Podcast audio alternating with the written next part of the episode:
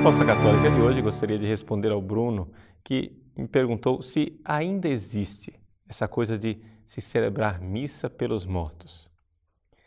O fato é que em muitas paróquias, infelizmente, está caindo em desuso essa questão da intenção de missa pelos mortos, tal qual nós conhecíamos tradicionalmente. Essa é uma matéria que é regulamentada pelo Código de Direito Canônico, mas que tem também toda uma teologia que está por trás. Então, para responder a essa pergunta do Bruno, eu preciso colocar alguns pontos importantes que eu vou tentar aqui resumir bem brevemente. Em primeiro lugar, para entender por que, que se reza a missa pelos mortos, você tem que acreditar que existe purgatório. Começa por aí a dificuldade. Ou seja, existem teólogos e padres, portanto, que já não creem mais na existência do purgatório. Porque em alguns cursos de teologia se andou ensinando por aí que o purgatório, na verdade, é uma criação medieval, uma invenção da Igreja Católica, ou seja, andam ensinando nos cursos de teologia aquilo que é a acusação dos protestantes contra a Igreja Católica. Na verdade, o purgatório existe. E o próprio Papa Bento XVI, na sua última encíclica Spe Salvi, nos colocou com toda clareza que, de fato, a existência do purgatório para nós é uma grande esperança. Porque imagine se nós morrêssemos agora, mesmo estando arrependidos e perdoados os nossos pecados, se nós tivéssemos que entrar no céu com esse coração que nós temos, que não é um coração inteiro, mas é um campo de batalha. Quando você acaba de sair da confissão, o que, é que você nota dentro de você? Que você já foi perdoado dos seus pecados. No entanto, dentro de você existe um campo de batalha. Você é bom, mas ao mesmo tempo você também tem maldade. Você ama, mas você é egoísta. Você é generoso, mas você é avarento. Você perdoa, mas você guarda rancor. Nós somos um campo de batalha. É porque nós não podemos entrar no céu com o coração assim que existe o purgatório, que vai nos preparar para o céu. As pessoas que estão no purgatório já estão todas salvas. No entanto, elas devem se purificar. E nós, que fazemos parte do mesmo corpo, podemos ajudá-la, ajudá-las com a nossa oração, com a nossa esmola, com a nossa penitência, jejum e todo tipo de prática. Uma das práticas que nós podemos realizar para ajudar as almas do purgatório é a realidade de celebrar a Santa Missa, que tem um valor infinito, e sustentar o clero. São duas coisas que estão unidas quando você manda celebrar missa pela alma de um fiel defunto.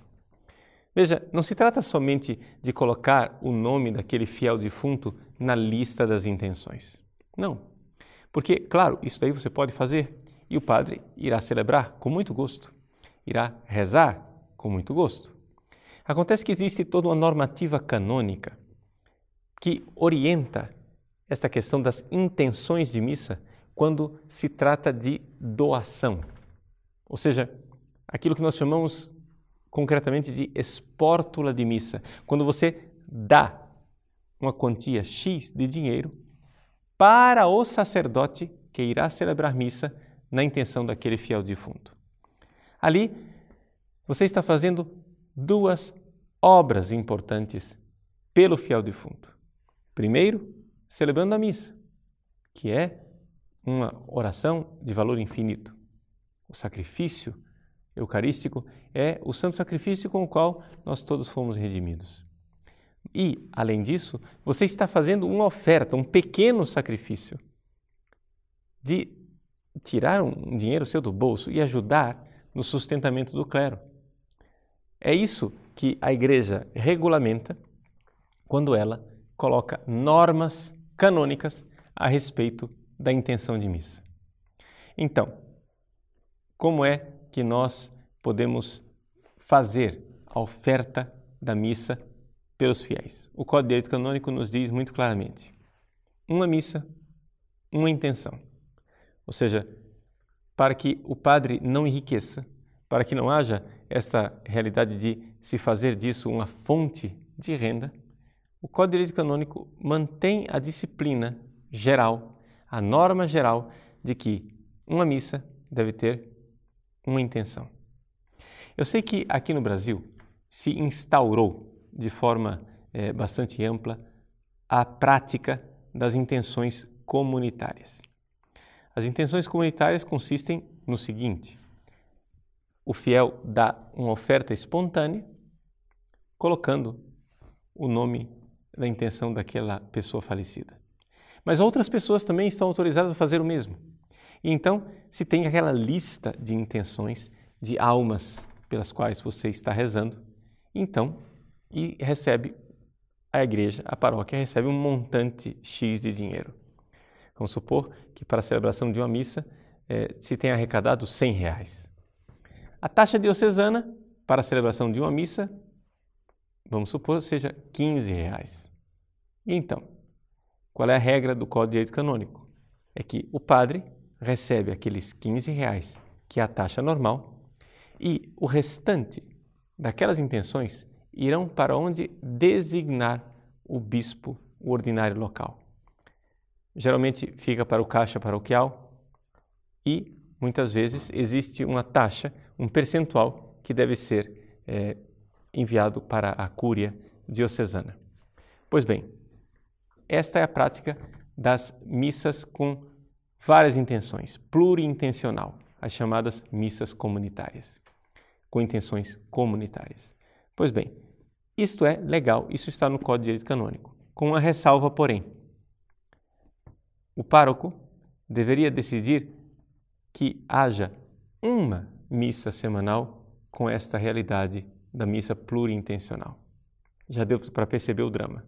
Aqui no Brasil, isso quase não existe, ou seja, quase todas as missas são missas pluriintencionais.